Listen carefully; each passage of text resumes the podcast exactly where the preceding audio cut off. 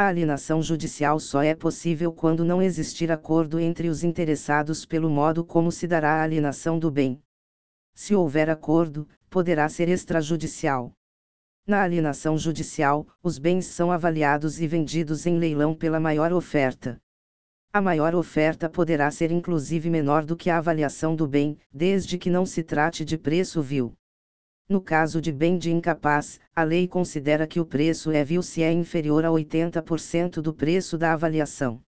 Há precedente recente do STJ que diz que se o valor for inferior a 50% do valor da avaliação, haverá preço vil.